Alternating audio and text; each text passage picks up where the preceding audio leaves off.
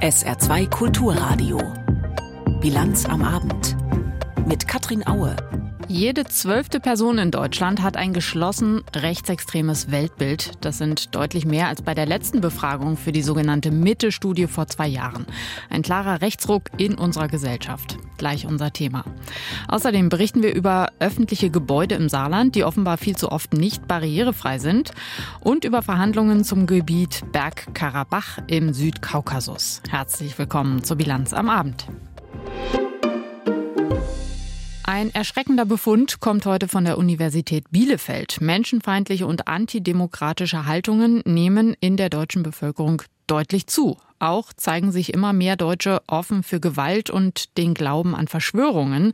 Das belegt die aktuelle Ausgabe der Mitte-Studie, eine regelmäßige Befragung im Auftrag der Friedrich-Ebert-Stiftung. Lisa Bertram mit einigen Details. Die meisten Menschen vertreten Grundwerte der Demokratie in Deutschland und lehnen rechtsextreme Ansichten klar ab. Das ist die gute Nachricht der repräsentativen Befragung. Aber die Mitte der Gesellschaft rückt etwas nach rechts. Und zwar sowohl, wenn man die Menschen fragt, wo sie sich politisch verorten. Da hat sich nämlich die Zahl der Leute, die sich als rechts der Mitte sehen, verdoppelt gegenüber der letzten Befragung. Und auch wenn man guckt, wie die Befragten bestimmte Aussagen bewerten, die sich zum Beispiel gegen die Demokratie richten oder gegen ganze Menschengruppen. Zum Beispiel würden mehr Menschen eine einzige starke Partei bevorzugen als in Befragungen der letzten Jahre, also im Grunde eine Diktatur. Und auch der Aussage, Deutschland ist in gefährlichem Maß überfremdet, diesem Satz würde fast jeder Vierte zustimmen.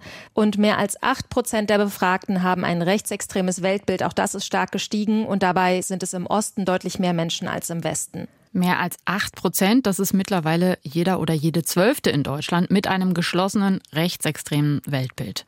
Studienautorin Beate Küpper weist zudem auf eine qualitative Veränderung hin. Was zunehmend auch der Fall ist, und das hat sich tatsächlich geändert, dass der Rechtsextremismus durchaus laut und selbstbewusst vorgetragen wird und auch solche telefonischen Interviews bisweilen genutzt werden, um mal so richtig seine Meinung zu sagen. Das heißt, Rechtsextremismus ist nicht mehr etwas und auch rechtsextreme Einstellungen, was man hinter einer vorgehaltenen Hand sagt, sondern mit einem Selbstbewusstsein und manchmal vielleicht auch fast ein bisschen feixend. Menschen in Deutschland gehen zunehmend auch öffentlich auf Distanz zur Demokratie.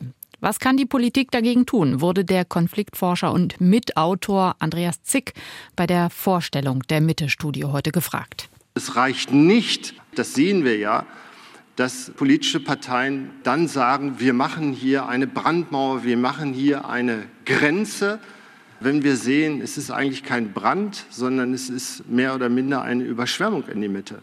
Da hilft ihnen eine Brandmauer nicht. Und genau darum geht es. Und ich glaube, wir sind gesellschaftlich an einem Punkt, das merken alle. Die Debatte ist so aufgeheizt, es kann jedes Thema kann aufgeheizt werden, dass es eigentlich jetzt ein gewisser Kipppunkt ist. Entweder wird jetzt in Demokratie investiert, auch in politische Bildung. Wir sehen die Jüngeren. Dann muss man eben in Bildung investieren.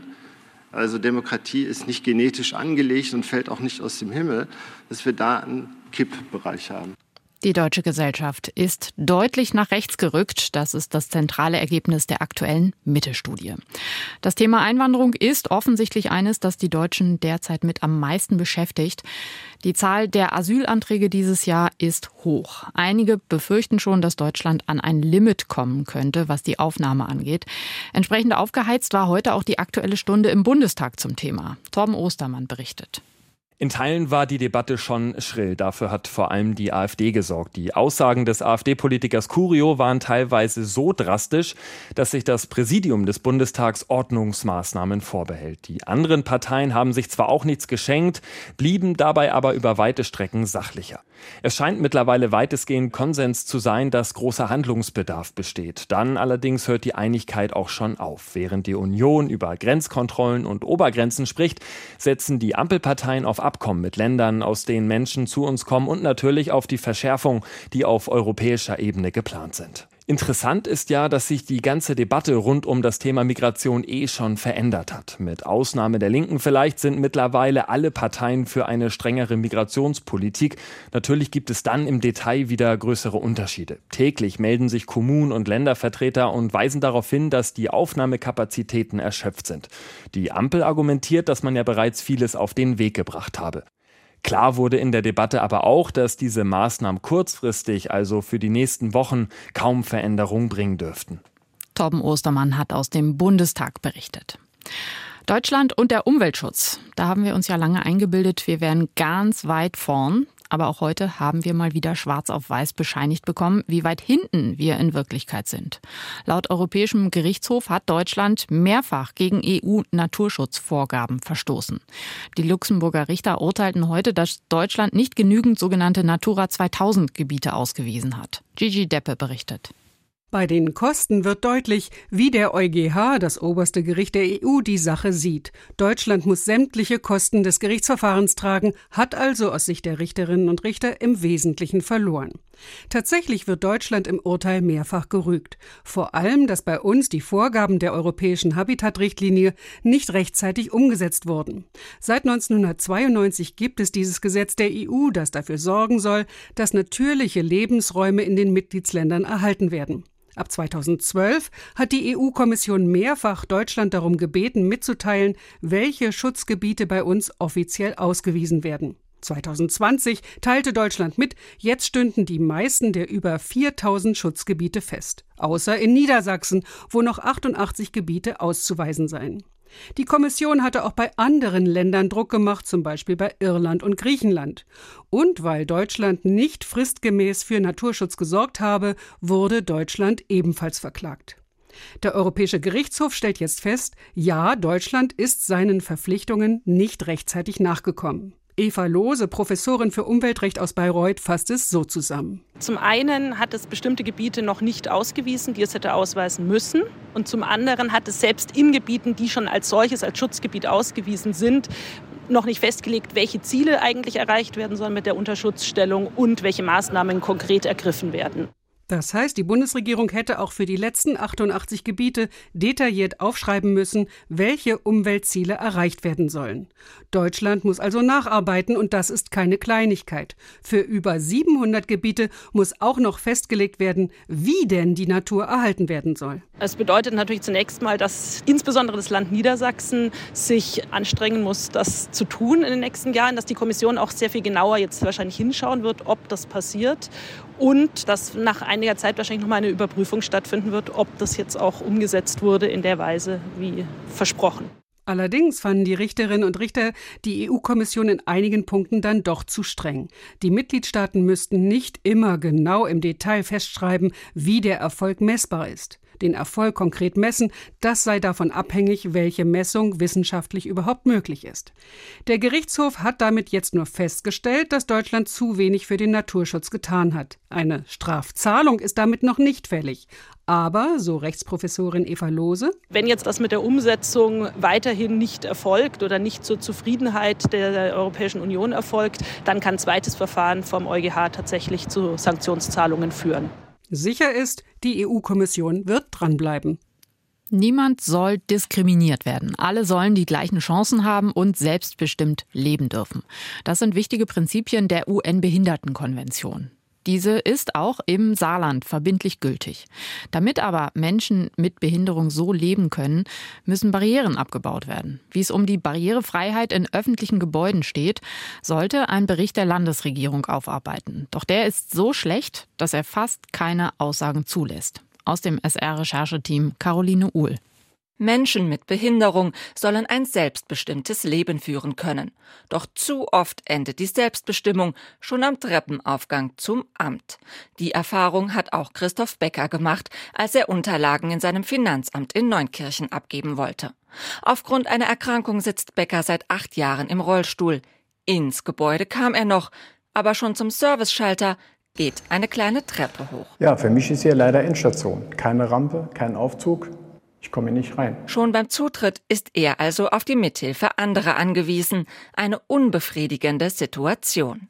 Um herauszufinden, wie es landesweit um die Barrierefreiheit in öffentlichen Gebäuden bestellt ist und wo besonders der Schuh drückt, sollte eigentlich ein Bericht der Landesregierung dienen. Doch dieser eine methodische Katastrophe und inhaltlich zu nichts zu gebrauchen. Es liegen jetzt zwar Daten zu gut 200 Gebäuden vor, doch das sind nur vier Prozent der Bauten, die das Land eigentlich untersuchen sollte. Der Landesbeauftragte für die Belange von Menschen mit Behinderung, Daniel Bieber. Vier Prozent ist eigentlich so, dass man die Ergebnisse gar nicht hätte veröffentlichen müssen. Weil was will ich da an allgemeinen Schlussfolgerungen zum Stand der Barrierefreiheit im Saarland an Aussagen treffen, wenn ich vier Prozent der Grundgesamtheit analysiert habe? Das ist absurd eigentlich. Welche Gebäude überhaupt in die Untersuchung einflossen, verrät der Bericht nicht. Aus ihm geht nur hervor, von den Bauten, zu denen Daten erhoben wurden, ist nicht einmal jeder fünfte barrierefrei. Erstellt hat das per Gesetz vorgeschriebene Papier das Sozialministerium noch unter der alten CDU geführten Hausspitze. Das Ministerium räumte heute die methodischen Mängel ein. Staatssekretärin Bettina Altesleben bezeichnete den jetzigen Bericht als Vorläufer, an dem man äh, aufbauen kann für weitere Berichterstattungen wo es aber auch noch viel zu lernen gibt, wo man sagen muss, die Indikatoren, wie sie gewählt worden sind, die Methodik, die gewählt worden ist, man kommt vielleicht zu besseren Ergebnissen, zu anderen Ergebnissen, zu verwertbaren Ergebnissen, wenn man sich das in Zukunft noch mal genauer anschaut. Kein Hehl macht die Staatssekretärin daraus, dass es an vielen Stellen im Saarland noch viel zu tun gibt in Sachen Barrierefreiheit. Dass es dafür nicht immer große Investitionen braucht, betont die Architektin und Sachverständige für barrierefreies Bauen Doris Schütz. Äh, Maßnahmen kann man ergreifen, die eine große Wirkung haben, aber nicht besonders teuer sind, wie zum Beispiel einen neuen Anstrich, um eine kontrastreiche Gestaltung zu ermöglichen oder das Anbringen eines zweiten Handlaufes an einer Treppe und so weiter und so fort. Also es muss nicht immer gleich eine Riesenbaumaßnahme sein, um Barrierefreiheit zu verbessern. Um zukünftig mehr für Barrierefreiheit zu tun, will das Ministerium im kommenden Jahr eine Landesfachstelle Barrierefreiheit einrichten. Sie soll sowohl andere beraten als auch dafür sorgen, dass im öffentlichen Bereich Barrieren abgebaut werden. Denn für Leute wie Christoph Becker sind die Wege noch viel zu oft mit Barrieren gespickt. Ein Konflikt zwischen den eigentlich befreundeten Staaten Polen und der Ukraine ist gleich unser Thema, nach den Meldungen des Tages von Florian Mayer. Bundesfinanzminister Lindner hat sich dafür ausgesprochen, die Strompreisbremse zu verlängern. Der FDP-Politiker sagte der Rheinischen Post, so hätten private Haushalte und Betriebe weiterhin einen Schutz vor ruinösen Preisspitzen. Lindner schließt sich damit der Meinung von Wirtschaftsminister Habeck und Umweltministerin Lemke an. Auch sie fordern, die Preisbremsen für Strom und Gas bis April kommenden Jahres weiter bestehen zu lassen. Vorgesehen ist bislang, dass die Maßnahme Ende des Jahres ausläuft. Das Landgericht Saarbrücken hat einen Mann wegen Tötung seines Betreuers zu einer Gefängnisstrafe von acht Jahren verurteilt. Das Gericht ordnete außerdem an, dass der 55-Jährige in einem psychiatrischen Krankenhaus untergebracht wird. Er sei wegen einer psychischen Erkrankung vermindert schuldfähig. Der Verurteilte hatte Ende März in seiner Saarbrücker Wohnung im Streit mehrmals mit einem Messer auf den Betreuer eingestochen. Als der 60-Jährige flüchtete, versetzte der Verurteilte ihm Hiebe mit einer Machete. Der Betreuer starb wenig später an den Verletzungen im Krankenhaus. An der Saarbrücker Hochschule für Technik und Wirtschaft HTW ist ein Frühwarnsystem für Starkregen und Überflutungen vorgestellt worden. Es wird von Wasserbauprofessor Jörg entwickelt. Wie er sagte, zeigen bisherige Frühwarnsysteme nicht an, wie sich Starkregen auf Überflutungen auswirkt und welche Ausmaße das haben kann. Zum Beispiel, ob der Damm in einer Ortschaft hält oder nicht. Jörg kündigte an, mit Hilfe der HTW-Förderung in Eppelborn ein Frühwarnsystem aufzubauen und zu testen. Jeder zweite Beschäftigte im Saarland würde sofort mit dem Arbeiten aufhören, wenn er es sich leisten könnte. Das geht aus einer Umfrage der HDI Lebensversicherungen hervor. Zusammen mit Schleswig-Holstein liegen die Saarländer damit bundesweit an der Spitze. Lediglich 38 Prozent erklärten hier, dass sie sich ein Leben ohne ihren Beruf nicht vorstellen können. Zwei Drittel wünschen sich außerdem die Vier-Tage-Woche. Die HDI-Versicherungen hatten bundesweit fast 4000 Erwerbstätige befragt. Jeder Dritte hatte über erhöhten Arbeitsdruck geklagt, weil im Betrieb Personal fehlt. Anderthalb Jahre lang galt Polen als einer der wichtigsten Verbündeten der Ukraine. Bei den Waffenlieferungen war Polen ganz vorne dabei, ebenso bei der Aufnahme von Geflüchteten aus dem Nachbarland. Insgesamt die Solidarität in der Bevölkerung und in der Regierung war praktisch beispiellos. Jetzt allerdings schlägt zumindest die polnische Regierung, die sich im Wahlkampf befindet, andere Töne an. Jan Palukat berichtet. Premier Morawiecki war in einem Fernsehinterview gefragt worden, ob der polnisch-ukrainische Streit um den Handel mit Getreide und anderen Agrargütern etwas ändern werde an den Hilfen für das überfallene Land. Wird Polen die Ukraine wie bisher unterstützen in den anderen Fragen, Rüstung, humanitäre Hilfe? Wird sich nichts ändern? Wir liefern bereits keine Rüstung in die Ukraine mehr, weil wir uns jetzt selbst mit modernsten Waffen ausrüsten. Wenn du vermeiden willst, dich verteidigen zu müssen, musst du Waffen haben, um dich verteidigen zu können. Das ist unser Prinzip. Ein Waffenlieferstopp, der mancherorts hier herausgelesen wurde, war damit wohl nicht gemeint, sondern eher eine Beschreibung des Ist-Zustands. Regierungsnahe Experten in Warschau bestätigten dem ARD-Studio Warschau, dass Polen nach den umfangreichen, bereits erfolgten Waffenlieferungen schon länger nichts mehr liefert.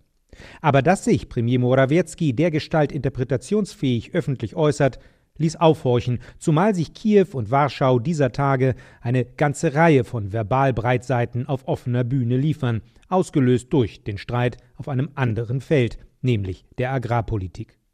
Polen hatte zusammen mit anderen Staaten der Region die bisherigen EU-Einfuhrbeschränkungen für bestimmte ukrainische Agrarprodukte auf nationaler Ebene verlängert, obwohl in Brüssel ein Ende dieser Handelssperren beschlossen worden war und damit Empörung in Kiew ausgelöst. Einen Widerhall fand diese Auseinandersetzung auch bei der UNO in New York, wo der ukrainische Präsident Zelensky in seiner Rede Polen nicht direkt ansprach, aber doch meinte, als er sagte,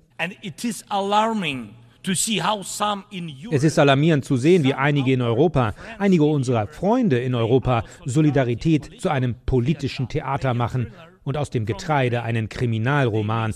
Damit bereiten sie nur die Bühne für Moskau.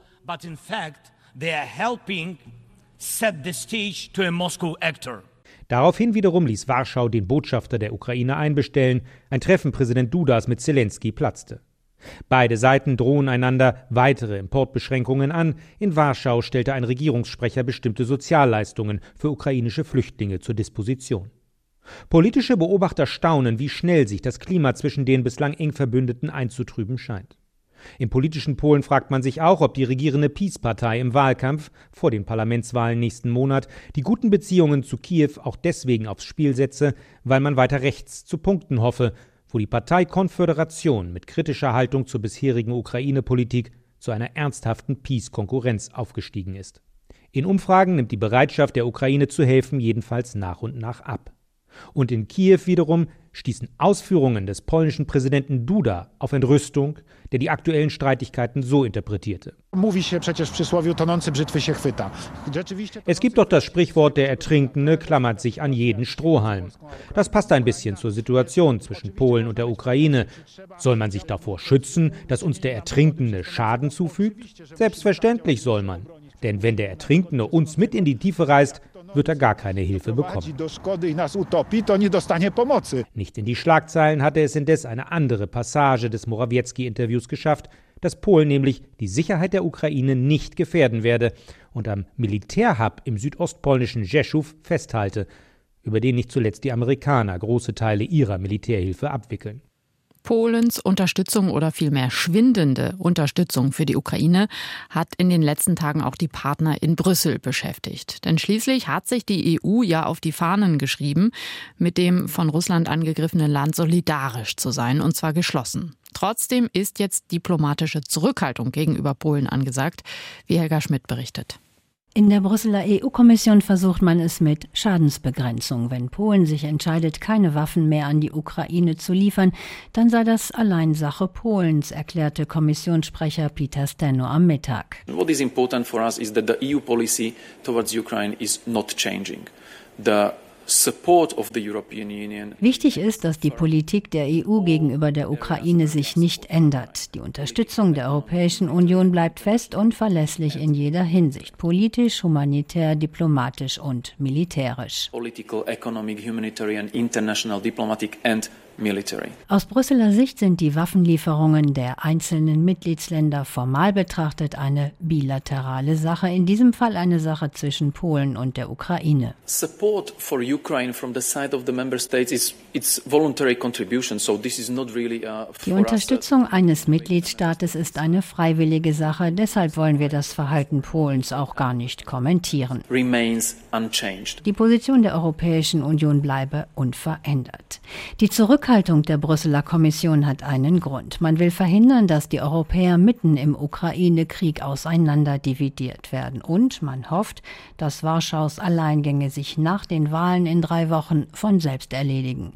Trotzdem hat sich einiges an Ärger angestaut. Polen gehört zu den Ländern, die sich früh ihre Waffenlieferungen in die Ukraine aus dem dafür eingerichteten Gemeinschaftstopf haben erstatten lassen. In der Anfangsphase des Krieges gab es hohe Summen dafür, zum Teil für ältere polnische Waffen, wie zum Beispiel Panzer noch aus Sowjetzeiten. Die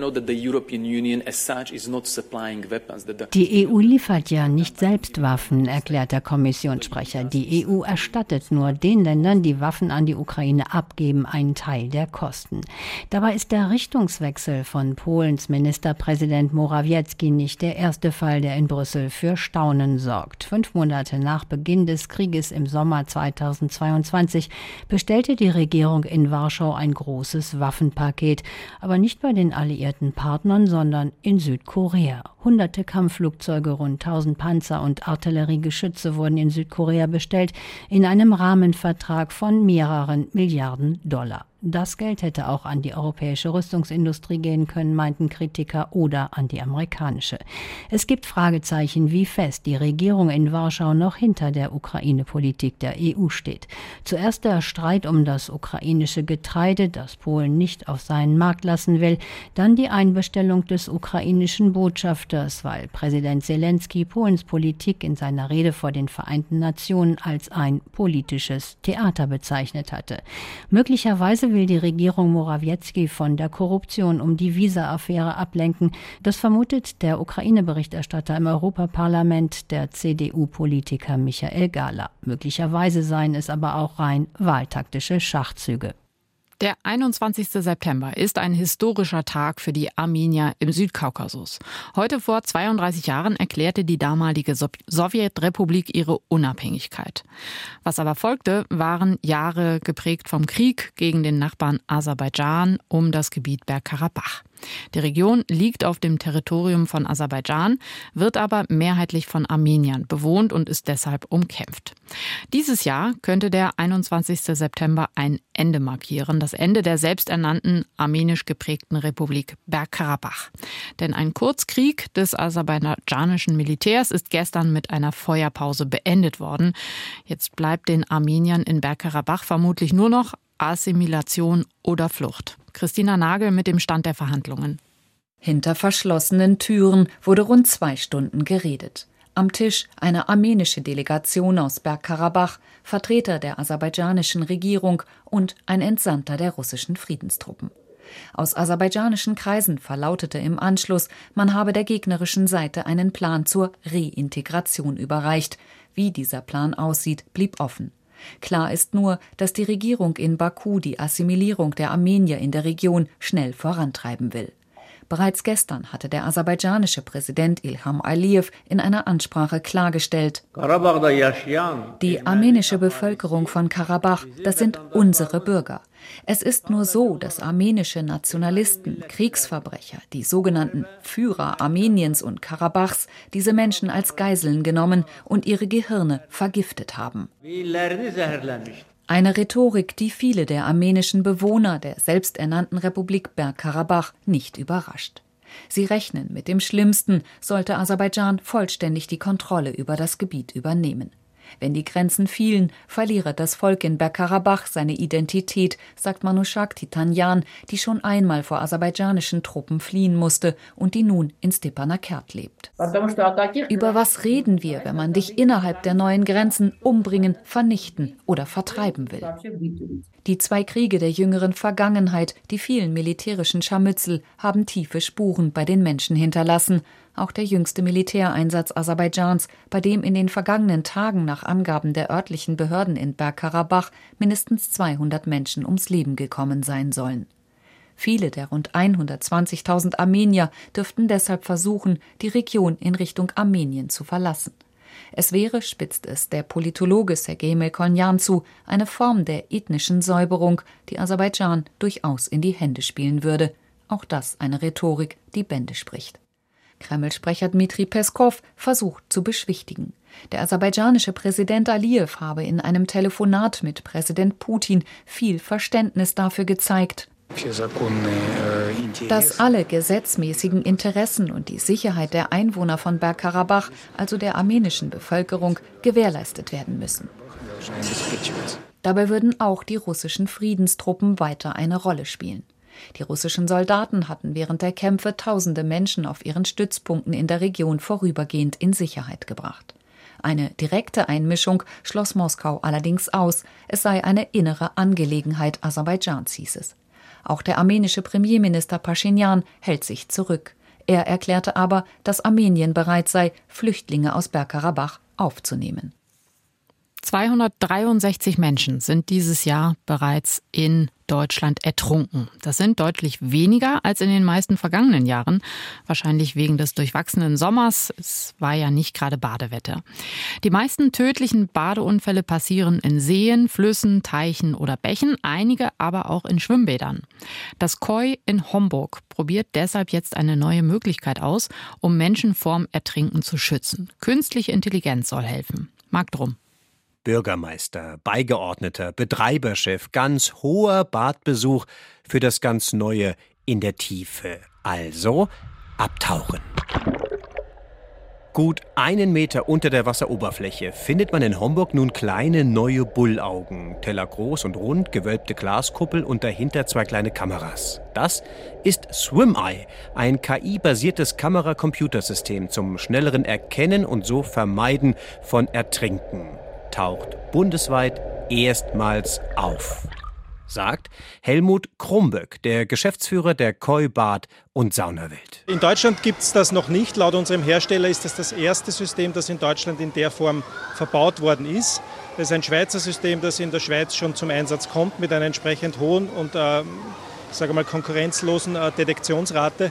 Und deswegen haben wir uns entschieden, das hier in Homburg jetzt erstmals einzubauen. Sieben Swim-Eyes sind verbaut. Vier im Schwimmer, drei im Nichtschwimmerbecken. Alle Kameras laufen im Bademeister-Kontrollraum auf zwei großen Bildschirmen zusammen.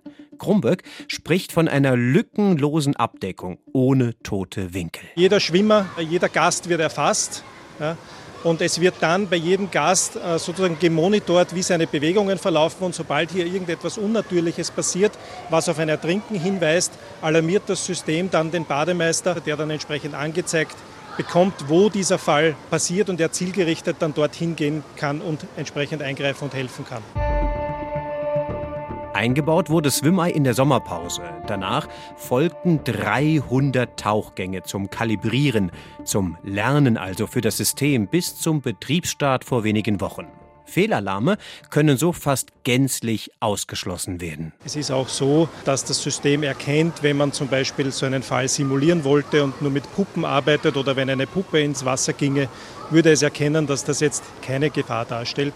Man kann es nicht austricksen. Man kann es nicht austricksen. Es lernt selbstständig, deswegen auch der Begriff KI, der hier angemessen ist. Und es kostet 85.000 Euro. Gut investiert, sagt Bürgermeister Michael Forster. In Homburg ist man nach dem dramatischen Ertrinken eines Kindergartenkindes vor sieben Jahren im Schwimmunterricht besonders sensibilisiert. Wenn Vorfälle da sind, dann muss das Anlass sein, die Sicherheit so zu gewährleisten, dass das möglichst nicht passiert. Deshalb haben wir uns auch dafür entschieden, zusätzlich zu den Menschen, die hier vor Ort sind und beaufsichtigen, ein solches System hier einzuführen. Swim Eye mit Hilfe von künstlicher Intelligenz sollen Menschen vom Ertrinken geschützt werden, künftig im Koi in Homburg. Zur Börse aus Frankfurt berichtet heute Stefan Wolf. Nach einem steilen Zinsanstieg im Kampf gegen die Inflation scheint der Zinsgipfel langsam aber sicher erreicht zu sein. Mit der US-Notenbank Fed, der Bank of England und der Schweizer Nationalbank SNB haben gleich drei große Notenbanken eine Zinspause eingelegt, zeigen sich aber entschlossen, weiter gegen die hohe Inflation anzugehen, falls dies nötig sein sollte. An den Aktienmärkten richtet man sich nun auf eine längere Phase höherer Zinsen ein, eine Phase, in der eine konjunkturelle Erholung schwerfallen dürfte, da teure Kredite die Investitionslust der Unternehmen eher schmälern. Aktienexportorientierter Unternehmen verloren heute. Der deutsche Aktienindex beendete den Tag bei 15.572 Punkten und damit 1,3 Prozent schwächer als am Vortag. Das Wetter im Saarland. Viel Regen am Abend, auch einzelne Gewitter sind möglich. Nach Mitternacht dann nur noch wenige Schauer. Morgen ist es erstmal freundlich und trocken. Am Nachmittag ziehen aber wieder Regenwolken auf. Vereinzelt auch wieder Gewitter und es wird etwas kühler. 15 Grad maximal morgen in Nonnweiler und 19 Grad in Liesdorf. Das war die Bilanz am Abend. Mein Name ist Katrin Aue. Tschüss.